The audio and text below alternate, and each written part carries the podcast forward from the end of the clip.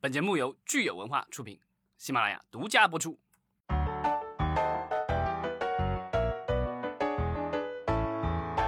欢迎大家收听新一期的《影视观察者》，我是老张。Hello，大家好，我是石溪。呃，非常感谢大家在一个周五的上午哈陪伴我们来聊今天这个话题。那我们的为了今天的话题呢，我们特地请来了我们的老朋友，上过节目很多次，就是安慕希。老张时期好，大家好。这有段时间没有聊了，是的，安慕希跟我们都是在聊这个综艺相关的啊话题。呃，所以其实今天我们的这个主题呢，跟综艺节目也是息息相关的啊。它是这个线上的演唱会或者说是音乐会。嗯，对，因为就是其实，在疫情前的话，往年通常夏天来了以后，然后咱们就是其实从五月开始就有各种音乐节，然后有各种演唱会，尤其是我记得这个。在早在这个十几二十年前，那时候我就记得，就是像一般高考完了以后，就会有一波的这个演唱会，因为就是这个考生结束了嘛，然后有有有个闲暇时间，然后有各种演，这整个夏天都有各种各样的演唱会。对我们今天在聊这个演唱会的时候呢，嗯，我觉得我们也不得不要谈到现在目前的这个整个娱乐演出市场的一个大环境啊。的确，我们其实现在是处于一个非常特殊的一个时期，所以让这个线上演唱会它的地位和它的意义就变得非常不一样了啊。如果不是我们现在这个很特殊的这个环境的话，可能线上的这个娱乐内容还不会说被放到这么重要的。呃，这个位置上哈，尤其是线上演唱会。对，嗯，其实那个在疫情前，线上演唱会就已经有一点苗头了，然后当时已经有一些，然后但是呢，就是影响力没有那么大，而且也没有像现在这么密集。如果大家最近有关注这个，就是自己的朋友圈的话，就基本上现在这个五六月份的话，就是隔三差五就有这个演唱这种视频号的什么的演唱会的这种海报出来，抖音里其实也经常会有这种。啊，在线演唱会，你说感觉自从二零年疫情之后开始，就有零星的几场线上演唱会，然后慢慢到二一年到现在二二年是越来越多，然后那个火爆的程度也越来越大。嗯，就已经一直常态化了。就是我查了一下这个相应的数据，像一九年的话，那个时候就是还是主要以线下演唱会为主，当时一年咱们一年有。三点一二万场这种音乐类的演出的，包括音乐剧啊、演唱会，然后还有就是这种就是音乐节什么之类的。到二零年的话，就跌入谷底了，一年就只有这个七千场啊、呃。然后二一年虽然恢复到了这个三点零七万场，但是好像就是因为疫情防控的原因啊、呃，都从这个大的体育馆。这种音乐节换成了这个小的这个就是室内的一个演出，这种的话就是虽然场次变化不大，就是跟一九年都快持平了，但是就是人次包括收入什么之类的，就是急剧下降。嗯，呃，那我们现在其实一转眼已经到二零二二年了哈，所以其实我在想说，呃，咱们国内的这个演出市场和海外相比，今年特别不同的是，海外的这个演出市场基本上是在已经恢复的一个情况当中，是吧？对，然后就是之前这个美国不是还开那个音乐节，还这个踩踏踩死了什么十个人之类的，就是是非常火爆了。当时那个就是他的主办的那个公司是 Not Live Nation，这个应该是全球最大的这种演唱会组织公司之一。当时就是他们的股票其实二一年涨了特别多，然后因为这个踩踏事件稍微跌了一点，但后来其实又涨回来了。嗯对，但但咱们国家的话，就是最新的一个情况是说，这个根据央视网的一个数据说，二零二二年的第一季度，咱们国家这个取消或者延期的演出活动就有九千场。哇，那看起来其实对于咱们国内的市场来说，哈，就是线上演唱会是。呃，就变得是举足轻重了，因为这个线下的这种聚集活动哈，今年基本上是呃被取缔的状态。好，那么这个线上演唱会可以说就是趁着这个契机啊，我觉得各家平台也是看到了这个契机，所以就在很 积极的去策划，并且。呃，制作播出这个线上演唱会，所以这个演唱会其实对于我们就是线上的这个演唱会，其实对于我们国内的市场和观众，这个观众啊，包括这个呃这个平台来说，意义是非常重要的。我觉得是两头的需求吧，就是我个人的感觉，因为一头是说我们的这些就是短视频网站都是，还有音乐平台都在抢用户，然后呢，肯定是要他们的这个产品有差异化。那之前的话，大家都是拼自己的曲库，拼这个歌，对吧？然后二一年的时候，这个国家出面了，然后这个就是这种所谓的独家授权这种模式已经被这个取缔了，对吧？所以大家都是各家这个唱片公司都可以直接跟平台这个就是签这个非独家的这个约，然后把音乐授权，所以大家的曲库差别不是太大了。虽然就是说这个腾讯音乐可能还是最大的一家，然后里面据说是还有一个百分之一的一个曲库。嗯，是他独家的，但这百分之一可能占了他们相当的这个播放量啊。但是就是说，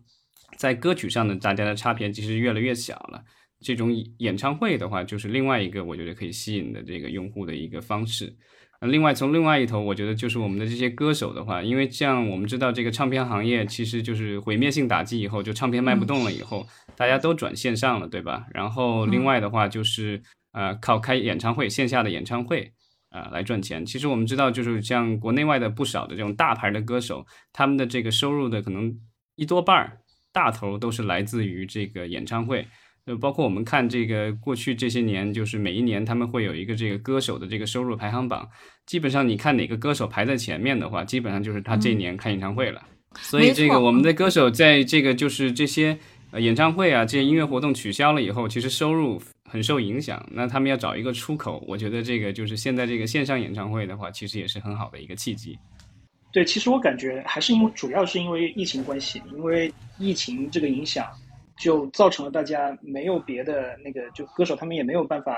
干别的活动，要么就参加节目。那如果节目也没有的话，那只能通过其他方式。那像那个从韩国以及那个我们我们国家一样。它几乎都是在同一个时间段，大概二零年三四月份左右，然后就出现了这些平台，然后慢慢越来越多艺人开始在线上开演唱会。疫情期间，咱们不是一直是那时候我们坚持是每天日更，对吧？周一到周五日更。当时我就记得我们聊过那个当时的一个呃在线演唱会，就是那个叫什么 One World，对吧？这是二零年的三月份，就是欧美的音乐人联合起来，就是为抗击疫情筹款。咱们国家的这个张学友、陈奕迅，还有这个郎朗，什么都参加了这个演出。对，但是现在说二零年的时候，可能现所有的音乐人哈也没有想到这个市场会惨淡这么久。那咱们说回到国内的这个演出市场哈，咱们可以看看到底有哪些平台到目前为止已经是参与到了这个线上演唱会的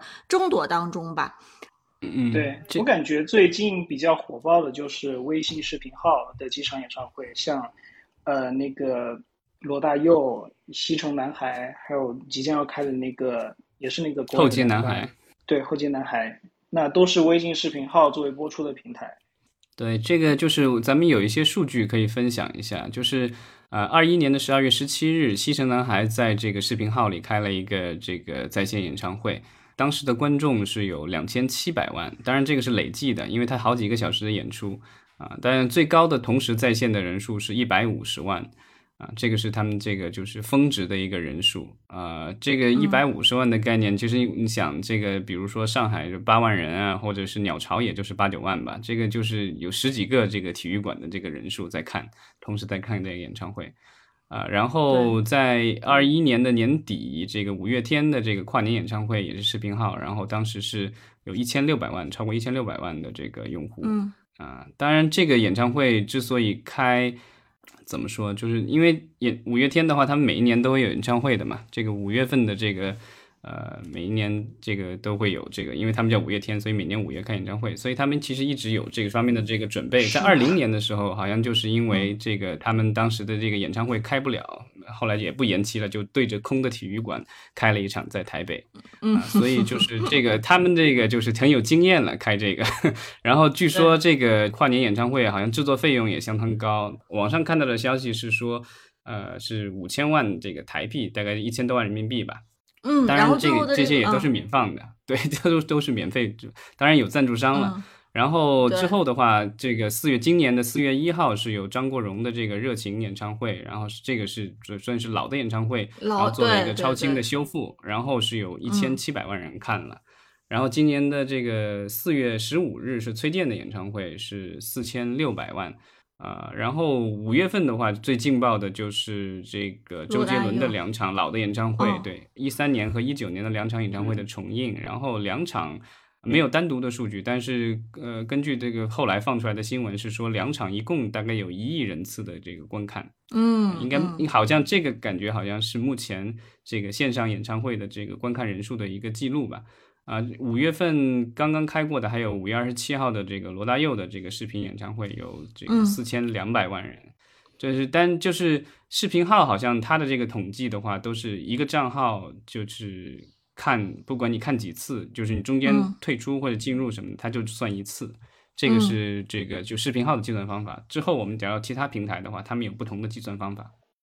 对，其实老张，你刚才在梳理视频号过往的演唱会的时候，你是把他们就是呃修复的，然后是以前的演唱会的重播，好，以及他们这就是专门为视频号做的现场的线上演唱会给合起来一起说的，是吧？其实这两种还是非常不一样的。对，但是就是可以看得出来，就是这些呃。唱歌的人似乎应该都是这个，至少出道了 二十年以上吧，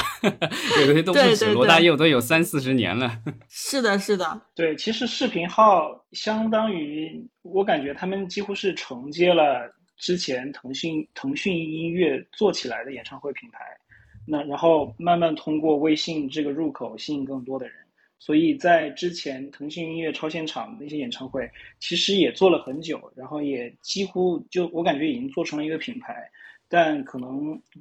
关注度没有那么大，所以一直到了视频号之后，才慢慢被大家就是相当于引爆了市场。嗯，呃，阿木西，你说的这个腾讯音乐超现场哈，就是呃简介呃简呃简称是 TME Live，呃，这个其实跟视频号的合作以及他们之间的关系是非常有意思的。对，超现场也是相当于在二零年四月份、三四月份慢慢出来，然后在二零年那一年就做了很多场知名歌手演唱会，什么王心凌、呃杨丞琳、刘若英、五月天，也像也是跟感觉是跟台湾那边滚石唱片以及其他别的像环球唱片合作了很多，然后包括跟内地的张靓颖，还有那个呃袁维雅也合作，还有张杰也合作了很多的演唱会。然后在二一年也也能找到有有几场，但是到今年今年来看，貌似就只有零星的那几场。像我们看到的那个京东晚八点音乐会，那个是可以看到腾讯超现场 TME Live 的 logo，但似乎其他的演唱会我们就很少看到 TME Live 了。嗯，所以这个 TME Live 超现场，它其实是一个音乐会的。制作公司对不对？或者是出品制作公司，它跟我们说的这个视频号其实是两种不同性质的机构。视频号其实我们说就是这个你这个播放平台嘛，是吧？这个微信视频号，它是我们观看音乐会的入口。但是这个 TME Live 它相当于其实是音乐会的这个品牌了，已经是。对，而且他们下属于不同的公司吧，就是因为这个就是视频号，它其实是。呃，在微信里的一个功能，所有的微信用户就是都能用。然后，但是那个就是呃，腾讯音乐这个这个超现场的话，它其实是这个就是腾讯音乐下面的一个子品牌，所以它必须是在这个主要是在这个腾讯音乐旗下的几个 APP，就是什么酷狗啊、QQ 音乐什么之类的那个上面。如果你要在那个大屏上看，这个还是按木西提醒的，然后我去下载体验了一下，就是这个叫什么？当贝酷狗音乐是吧？嗯，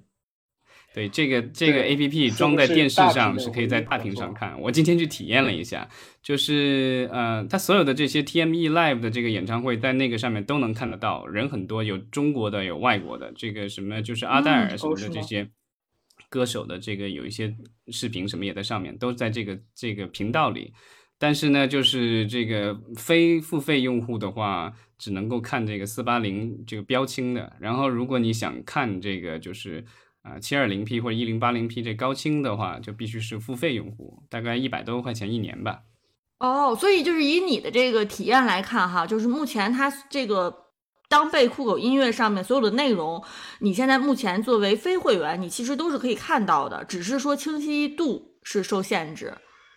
嗯，就是歌什么的，我不大清楚啊。但是就是这个音乐超现场的所有的这些，就是往期的这个对录录录制的这个视频，在上面是可以看得到的。所以这个超现场，它一开始主要合作的这个呃平台方是 QQ 音乐、酷狗音乐、酷我音乐、全民 K 歌等等哈。对，这是他自己旗下的这个东西。他我我觉得他不一样的地方就在于，就是那个他看那个，你要是用他的 A P P 看这个就是演唱会的话，可以选择 K 歌模式，可以跟着一起唱。因为这个腾讯音乐旗下还有这个全民 K 歌嘛，所以他把这个功能也放进去了。那所以他后来跟这个视频号的合作，哈，相当于是在跟腾讯旗下的另外一家公司达成了这个合作方式、合作协议，是吧？嗯，感觉是类似这样的一种关系，兄弟公司之间的合作。其实，因为刚才你们也提到了，说在他在这个超现场跟视频号合作之前，其实他自己的这个音乐会这个流量上来讲，哈，其实都没有说特别的让人惊讶。但是，一后来跟视频号合作之后，他的流量，老张一开始说的那些数据，到最后罗大佑其实基本上达到了四千二百万人观看的这个数据，已经是相当惊人的了。嗯，就是有一个这个比较极端的例子，就最近的这个呃，京东赞助的这个六幺八的那个晚会，就是张亚东和老友的歌，那个在视频号里的话，有一千零七十八万人看过，就是现在的数据。但是我到这个 QQ 音乐里，因为 QQ 音乐里也有这个的这个视频，然后看了一眼，只有七千四百六十二次观看，非常之精准，精确到个位。我不知道我是不是那，我是这。这，七千四百六十三是吧？我不知道我是算在这六六四二里还是七千四百六十三个了，就是这个很明显看得出来，这个流量都到哪儿去了。那我们说，其实这个呃超现场在跟视频号合作之后哈，它在这个制作方面，嗯，你们觉得有没有什么变化？因为毕竟是有新的公司一起合作，可能对在这个内容的决策上面呀，这个制作质量啊，营销策略方面，可能都是会受到两家公司同时的这个制约。对，其实感觉还是他们那个品牌塑造的策略还是感觉挺有趣的。就在还是那个 TME Live 的时候，你几乎你你想搜索这个 TME Live，你。没有，它它没有一个单独的 app 叫 TME Live 什么的，让你去看这些演唱会，你只能通过那四个宣传的 app 进去看。那现在有了腾讯视频那个呃不不对那个 QQ 视频号这个微信视频号对嗯对微信视频号这个入口，你就可以在现场看到全都是微信视频号的 logo。似乎不光是 logo 变了，整个那个场景设置，包括连那个画幅都变了。就现在大部分演唱会。如果不是重映，最新的两场都是竖屏，你都没有办法调成横屏。然后有很多有几场演唱会，罗大佑那个还好，还是室外，有的一些就感觉是很简陋，完全没感觉没有了以前的那么就是质量那么高。虽说以前质量那么高，在线上放，大家可能也没有太太强烈的感受，但是。当你的质量下降，大家的感感受还是很明显，就是由奢入俭难，是吧？呃，对于观众来说，哈，肯定是就是看到说，哎，怎么这个呃超现场的这个同样的个品牌，但是在跟视频号合作之后，这个质量就肉眼可见的下降了。但是我觉得可能对于这个呃出品方来说，他们不得不要考虑之前对于线上演唱会的投入是不是得到了相应的这个回报。呃，不过你刚才说到说像这个竖屏的这个问。问题啊，我不知道老张你在呃体会这个体验这个当贝酷狗音乐的时候，它如果是竖屏的这个音乐会，那你在大屏幕上看，岂不是就是很 很很奇怪吗？没有那个 TME Live 这个音乐超现场的这个品牌下面的这个所有的视频都是这个就是正常的这个电视的这个画幅的。现在我觉得竖屏的都是那个就是视频号主导的那个，不在这个就是 TME Live 这个品牌下面的这个节目。比如说那个什么西城男孩啊，什么之类的这些，呃，包括罗大佑的西城男孩是我见过最奇怪的一个比例，它是一个正方形，上面下面都是字。嗯，他得要有那个，就是有大家留言的这个区域，对吧？这个就跟那个就跟普通的这个咱们在比如抖音或者什么上面这个看到的这种直播一样的，对吧？嗯。所以其实简单来说，就是是我们现在在视频号上看到的线上演唱会，有一部分是还是有这个 TME Live 的 logo 的，然后另外一部分其实很可能就是跟这个 TME Live 没有太直接的关系，就完全是视频号自己主导的这个演唱会，是这个意思吗？对，感觉已经完全重新包装。我我们甚至我都不太确定视频号里面放的演唱会到底是不是原先同样的团队打造的。但是确实，现在 TME Live 的演唱会没有那么多了。就像最近的几次的这个视频号里比较大的演唱会的话，好像都在这个 TME Live 里就没有，所以我我觉得这个主导方应该都是这个视频号这边。然后，呃，他们其实去年年底的时候就公布了一些数据，好像是说他们的这个。就是日活还是月活已经到了这个四亿多吧，然后已经超过了这个快手，所以他们下一步的目标其实就是赶上抖音了。因为抖音的话，哈，这个应该一天是七亿吧，然后他们说今年能够到这个六亿的这个日活吧，啊，发展速度是很快的。因为好像说是二零年的时候他们才才两亿多的这个日活，就是视频号其实现前现在看起来是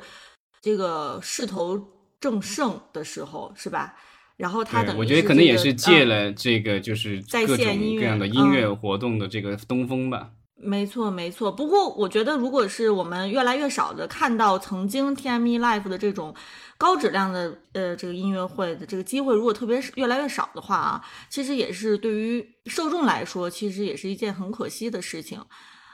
但是，就是我我个人的感觉，就是如果大家都是靠这个手机来收看这些演唱会的话，其实你制作质量再高的话，其实也看不出太大区别，因为屏幕就那么大，然后声音效果就那样。有些人可能都耳机都不戴，就是可能就外放的听一听，听个响。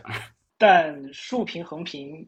带来的那个视觉感受还是还是有差，我觉得。我看罗大佑演唱会的时候，就特别感觉我拿了一个手机在旁边拍他。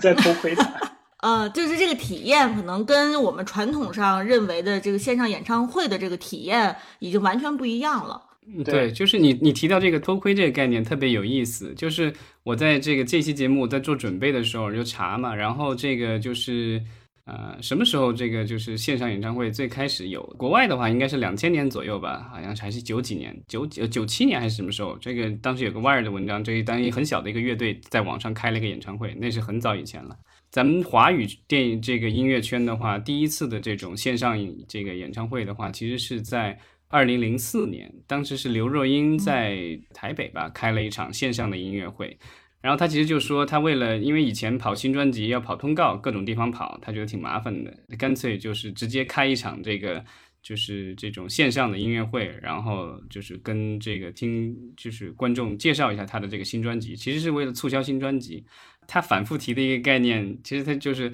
他把整个舞台布置成他家有床、有梳妆台、有有桌子什么之类的。他就说这种偷窥的这种感觉，他自己穿睡衣出场。嗯，对对对，其实这个我也特别想说一下，就是你看之前 TME Live 办的，它虽然也有那种像大型的那种声光效果办的演唱会，也有那种非常亲密的，就是像大家坐在，比方说一个一片草地上。然后跟主持人聊聊天，或者是歌手直接跟观众聊聊天，就显得整个氛围非常亲切，然后大家距离感就距离非常近。即使是这样，我感觉你还是能看得出制作的质量在以前是高很多的。那换到最近的这几场，我觉得还是能看得出来差距，尤其是罗大佑那一场，嗯，你还是能看得出来，至少制作方就是演唱会呃在场的那些工作人员。还是营造了一个非常漂亮的环境，然后又是草地，又是在哪里宜兰，然后星空非常美。但是你就是看不到这些，你什么都看不见，你只看得见罗大佑一个人竖着 站在那里。对我我觉得就是这个可能也跟现在咱们的这个演唱会的这个怎么说，它的一个模式有关系。因为现在咱们现在看的这些大部分的这种。包括视频号啊，包括这个 TME Live，包括其他的什么抖音什么之类的，对，但大量的这种线上演唱会都是免费的，就是只要你有手机，然后有这个相应的平台的账号，就能登录进去，然后就能看到。然后，所以它的这个商业模式，我就可能决定了，它可能得得在某些方面省点钱，因为原来开线下演唱会的话，你成本很多，对吧？你要有租金，对吧？租租这个场地。啊，虽然演唱会可能是一个晚上，但你得提前好多天得进去布置场地或什么之类，其实得可能至少得租什么这个几几个几周时时间都有可能。然后还有就是你要票务的这个服务，对吧？你要有人去卖票，这个就要雇这个票务公司或干嘛的。还有就是大量的安保，因为很大的一个场所。最后收入的话，主要是这个就是演唱会有观众门票，对吧？然后呢会有这个赞助，因为会有一些广告或什么之类。然后之后的话，还有你演唱会之后可能还可以卖一些版权收入，比如说你可以卖 DVD。啊，可以卖这个就是 T 恤什么一些纪念品什么之类的这种东西。这个是它是有一整套的这个成熟的商业链，虽然就是有一些演唱会会亏钱，但是还是有演唱会挣钱的。这也是为什么有那么多的这个主办方愿意去做这个事情。那现在的这个我们的这个在线演唱会的话，就是感觉这个稍微收入。我觉得有点这个单调了，因为感觉最近的几次这种看大家看到都是这种就是有品牌赞助的，比如车，比如说这日用品或什么的这种大的品牌去做赞助，然后呢，它的这个赞助费我估计应该是固定的，对吧？谈好了就固定了。那歌手的钱这个可能也差不多就固定了，尤其大牌歌手他不会便宜。那你要压这个成本的话，那可能就是压在这个制作上了。呃，其实如果说到这商业赞助哈，咱们就是正好可以说一说，除了视频号之外，像呃 B 站它的哔哩哔哩哈，它的这个歌会，其实现在也是做的品牌已经是比较成熟了，而且它的这个呃歌会呢，里面的赞助商也是 这个数量很多哈，也是赞助方面也是非常的丰富。嗯，我记得老张也说过，好像看这个 B 站的歌会里面，这个赞助出赞助 logo 出现的是最频繁的，出现是最多的，是吧？其实也可以从一个侧面说明，这个 B 站的歌会基本上它的这个品牌哈，已经是做的比较有持续性了，也愿也有那么多赞助商是愿意跟 B 站合作。呃，那咱们就来说一说，这个毕业歌会，就是已经做了连续好几年了。对毕业歌会以及他们这个什么最美的夜哈，这种就是它不是单人的演唱会，但是它是组织这种有很多歌手都要出场的，呃，这样的这个 B 站其实他们对这种模式已经是比较熟悉的，对不对？对，但感觉他们其实不能太算，不能不能跟其他，我觉得放在同一个那个级别比较，因为这个毕竟还是有一点。像一场传统电视晚会，只不过它 B 站用了更年轻的办法包装，然后包括那个也更符合自己打造的品牌形象。总而言之，就是感觉 B 站能做出这样一场晚会，是很符合他们的呃这个网站的形象，也同时非常贴合他们的用户。如果你说到说这个级别哈，这个一个是平台的级别，一个是它这个提供的线上演唱会内容的级别，那其实呃，我觉得能跟视频号还能够有一拼的就是抖音了吧？咱们可以说抖音。抖音，抖音其实在这一场怎么说是那个呃线上演唱会大战里面，它出现的那个出现的频率不是那么高，它好像就有今年孙燕姿那一场演唱会。也是竖屏的，然后就其他的都是一些不是特别出名的一些艺人，那影响力就没有视频远没有视频号那么大。嗯，今年这个孙燕姿的这场演唱会可以说是很成功的，但是就是它的数据比那个视频号感觉还是会差一些，因为我看呃，它统计的这个就是叫二点四亿的这个观看人次。这是五月二十七号孙燕姿演唱会，然后但是他的统计是说同一账号可重复计入，就是说这个我开一会儿关一会儿开一会儿，所以这个他的这个二点四亿到底是 不知道它这个水分到底有多少，挤干了水分以后我不知道这个，因为我觉得就是呃不可能全抖音的这个这个用户这个就几这三分之一什么的都都都去看了这个演唱会什么的，所以这个水分到底有多少不知道，就是这个其实我也想吐槽的一个地方就是说。因为现在很多演唱会都是这种这个赞助的嘛，然后如果是赞助的这个金额，如果说要跟这个就是观看人数什么去绑定或什么之类的话，那可能将来会要有一个比较这个就是比较公平的一个第三方的一个数据能够拿得出来，就大家统一标准的一个东西。因为之前咱们聊这个就是优爱腾啊这些长视频平台，就是国家不是规定他们统计这个收视这个数据的话，得要有一个这个统一的后台嘛，就是。啊，统一的标准吧，不是统一的后台，统一的标准就是国家设定的相应的这个东西，然后要大家都是都一样的，这样的话广告商更容易看得懂你的这个数据，对吧？不能不能说这家的数据是是按这个标准来的，这个那家数据按那个标准来，这样大家没办法去这个就是比较。那现在的话，我觉得就是现在这个不同的像这个视频号、抖音啊什么之类的，我不知道将来这个就是演唱会的这在线演唱会的这个生意真的是越做越大，然后越来越频繁，然后赞助商越来越多的话，会不会也会有这个有关部门介入，让他们这个统一标准一下？其实我觉得说抖音它去这个入局哈在线演唱会，肯定也是有自己的打算，就是在商业模式方面，呃，可能跟视频号还并不完全一样，是吧？因为毕竟抖音是以这个带货起家的嘛。那么其实对于他来说，可能最重要的是，呃，就是未来这些演唱会能够尽快的变现啊，就是无论通过任何方式，能够看到收益。对我感觉他们现在比较在这一方面比较谨慎，其中一个原因可能也觉得，经过他们的操作，没有想象中能赚到这么多钱，所以他们才比较谨慎。但他们的子公司子公司是不是到那个有一些就是其他的妙招，通过其他的办法来进入这个市场？抖音它就是字节，其实旗下除了抖音这个就是以外的话，它其实也后来又成立了一个新的那个就是。是，哎，我也忘了它的名字了。它有个单独的一个音乐的 APP。然后另外的话，就是它去年收购了一家这个 VR 公司，就是那个 Pico。然后那个是就是其实全球最大的这个怎么说 VR 头显设备的制作商。然后它除了给这个就是脸书 Meta 这个代工做那个 Oculus 的那个头显以外，那个是全球最市场份额最高的这个头显呃这个 VR 头显。另外的话，它自己有自己的这个品牌在国内做，就是这国内好像这这如果大家最近一段经常看抖音的话，可能应该经常会刷到这个 Pico 的这个广告。就是卖这个就是 VR 这个头戴的那个头显，Pico 就是他的这个上面的话，就是也开过几次演唱会了。他的那个演唱会就比较这个，就是普通人看不到，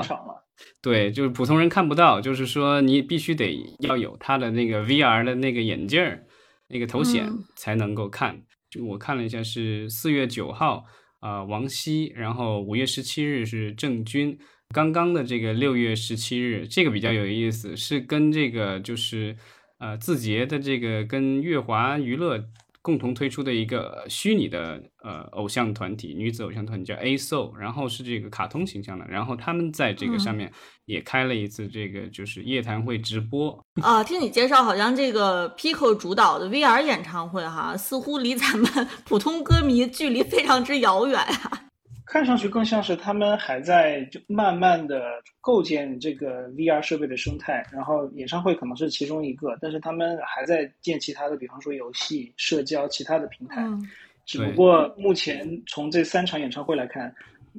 嗯，当然，我觉得就是这些艺人参与到这个里面来推动这个行业发展是非常非常勇敢的，因为目前这个水平做出来的东西质量肯定不会那么高，但。如如果有更多的人进来，想参与进来，那比方说周杰伦开来开一场 VR 演唱会，我觉得带来那个吸引新新用户的那个作用会更大一些。嗯，但是我我我自己感觉就是，比如说周杰伦下个礼拜说要在 VR 上开一场演唱会，不管是 Pico 还是什么的这个平台上开，然后你必须要有他的这个头衔。我觉得就是，即便他加班加点去生产，他也不可能一下子弄出几千万台来。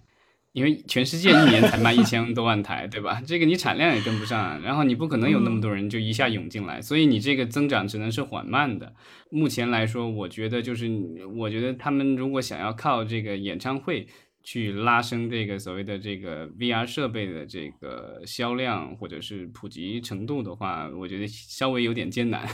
不大。但是我觉得它有一些地方比较有意思的，就在于就是说。呃，我看他今年的，就比如说郑钧的这个演唱会的话，他因为我我没有去没有 Pico 的那个头显看不了，我就看了一下这个有一些记者的描述，他就说这个就是你戴上头显以后，可以通过手柄，然后有互动，就是你可以切换这个不同的角度，然后就可以就是可以看这个你要想看哪儿就看哪儿，然后这沉 号称说沉浸感会这个不错。那对于抖音来说，你短时间内指望着这个 Pico 做内容啊，好像也不是特别的现实。那我们回到说抖音它自己的这个盈利模式，我觉得可能更直接的会是说，呃，未来有一些艺人或者这个我们说的这个音乐人哈，呃，唱歌之后连带着就带货，可能是更更符合这个抖音更直接的这个盈利的方式，就是一边演唱会，然后一边就卖货了，会不会？嗯，这个我觉得就最好的参考的版本，可能就是每一年的这个什么，呃，他可能去年没有，就之前好几年连续都有的这个天猫的这个什么双十一晚会，对吧？就是歌手其实不带货，歌手表演唱歌卖力就行了，然后呢，主持人中间串场，然后就开始说大家抢红包啦啊，对，有什么又促销了，什么东西那么便宜，这个我觉得是另外一种模式。嗯，其实别说歌手会不会唱到一半开始带货，现在有好多歌手都不唱歌，直接开始带货，就全场带货。嗯，那对那那个属于这个带货专场。呃，包括这个快手，其实也可以尝试这样的商业模式，是吧？毕竟它跟抖音其实是不分伯仲的嘛。对，但快手在这方面几乎没有什么发展。我印象中，也就今年初一月份的时候，有一个呃，周杰伦、庾澄庆、五月天、萧敬腾他们一起参加了一个像综艺节目一样形式的演唱会，既来之则乐之。那在那个之后，几乎就没有看到快手在演唱会、线上演唱会有什么其他的动作。音乐可能感觉是快手的一个短板吧，但我感觉好像没有这个，就是大家都会说抖音神曲，但我从来没有人听过跟我说过这个有叫叫快手神曲的，对吧？快手只有老铁。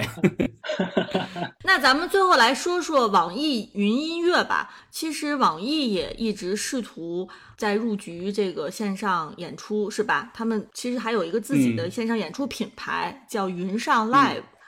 我稍微研究了一下，就感觉就是它有一个开始，然后开始开始好像就没有了。就是它最早是在二零年的时候，对，二零年八月份的时候，就 TFBOYS 七周年什么开了一次这个呃线上演唱会，然后呢那个就不一样，那个是卖票的，这个我觉得就是有一定的门槛，但因为可能 P TFBOYS 这个人气比较高，然后所以呢当时好像是说卖了超过百万的票。然后它那个票，而且特别有意思，不是很便宜，而且是分等级的，就有三十块、一百五十八块、八百六十块，最贵的是八百六十块，很贵啊。这个都已经到了有些线下演唱会不是那么贵的那个线下演唱会，都都就也就这价格了，对吧？当然有些大牌歌手的线下演唱会可能 VIP 票可能要好几千，但这个是另另说了。但这八百六，我觉得一个线上演唱会很贵了。但是那个就是说，如果你花了八百六买了这个票的话，啊，有这个解可以解锁特殊功能，就是你想看谁就看谁，因为 TFBOYS 那几几几位对吧，就有不同的粉丝，然后有些粉丝可能就只想看谁，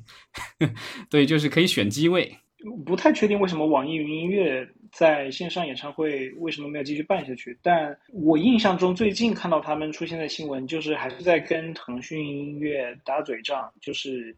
应该是又有哪一个韩国公司的版权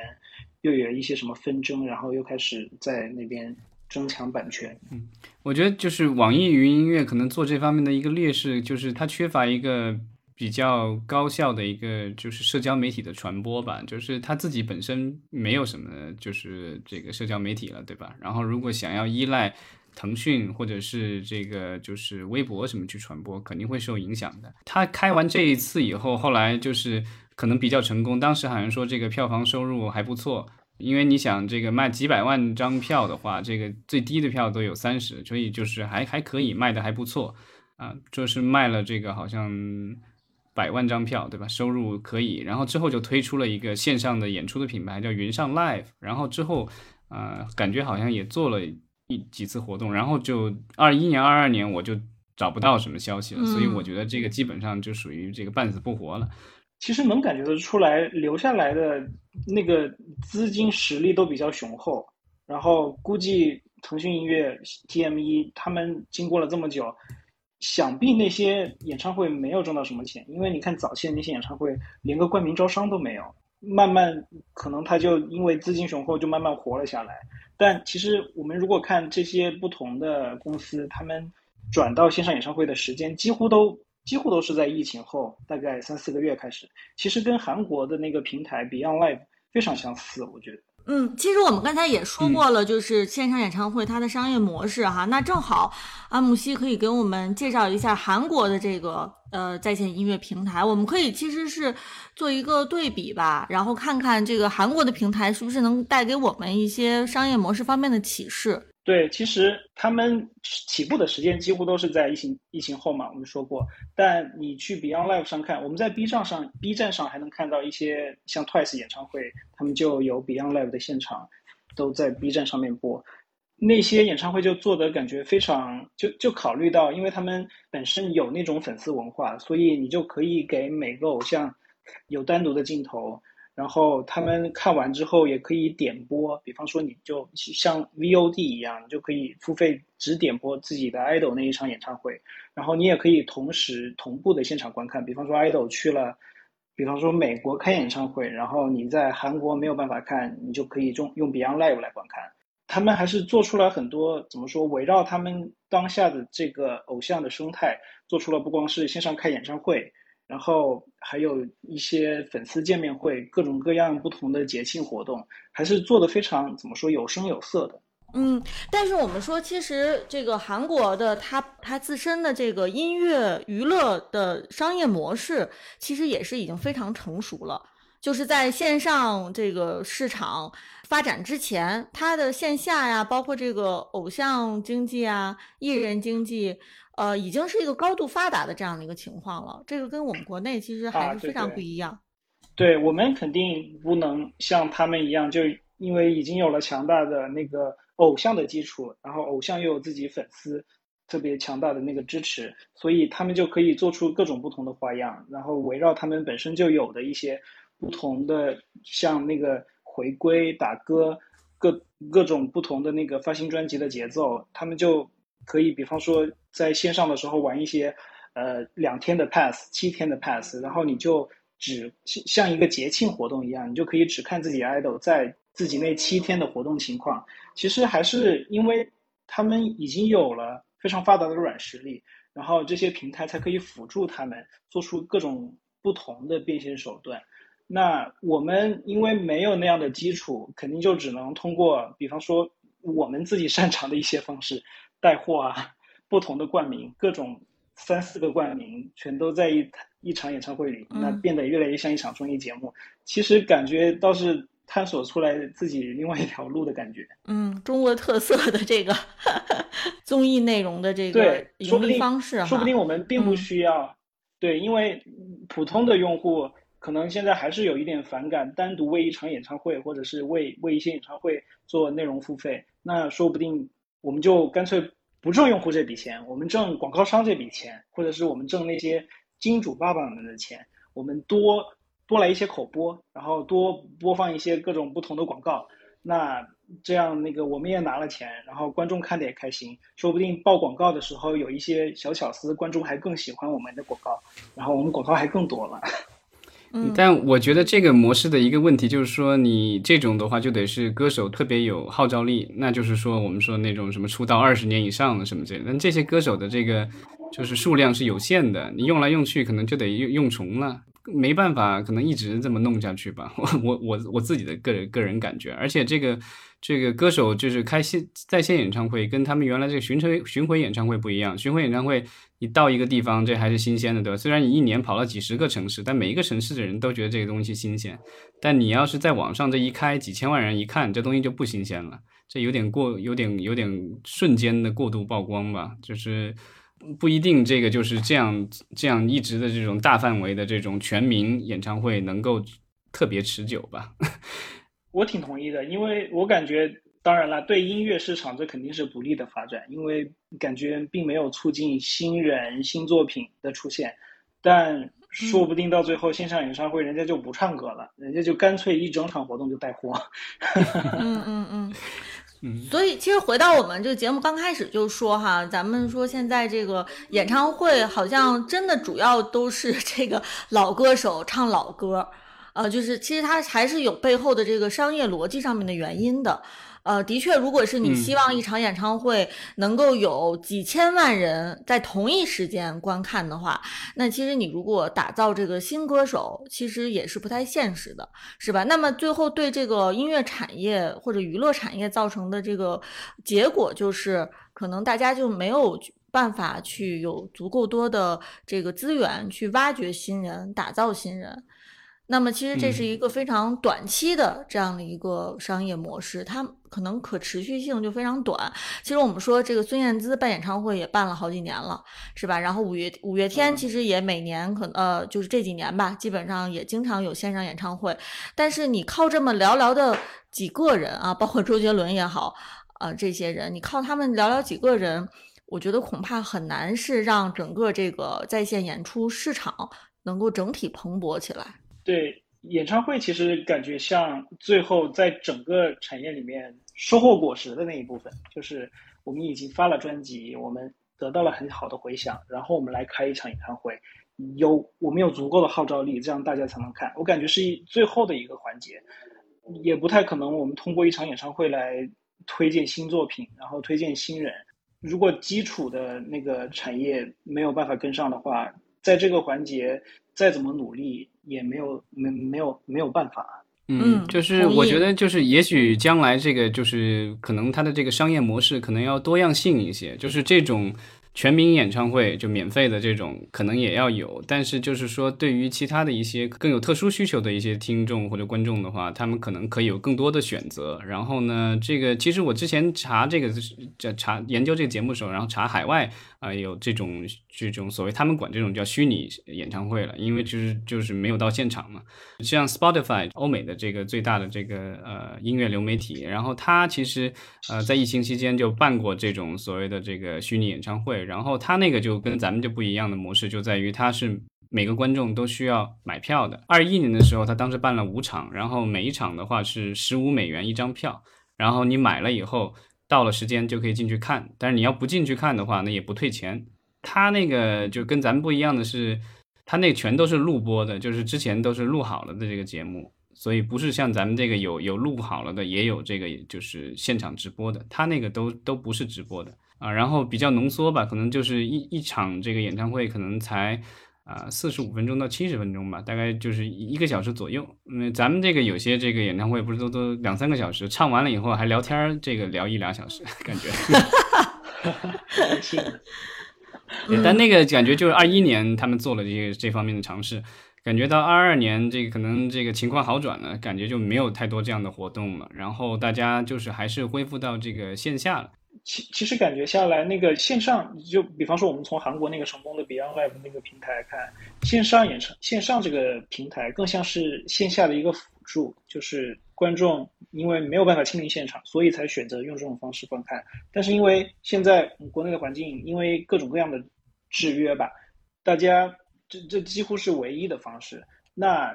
可是这这种情况应该不会持续，不会永久的持续下去吧？那等大家恢复了之后，大家还会就是歌手们还会就是放一场演出，只在线上观看吗？说不定他也会采用这种结合的方式。我们是还是开线下的演唱会，但线上你可能就付几块钱，你也可以跟着一起看转播。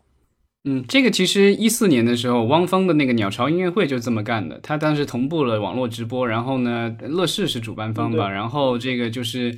呃每个会员收取三十元门票费。可以在网上看，它好像这个是可能是国内最早的做这样尝试的，呃，当时的数据说是有大概两百多万的这个线上收入，这个就还不错了。我们其实今天聊下来哈，就是感觉线上演唱会目前虽然是咱们国内的这个音乐市场好像是唯一的大家觉得是还活跃的这样的一个领域，但是它的这个商业模式的可持续性，咱们其实是打一个问号的，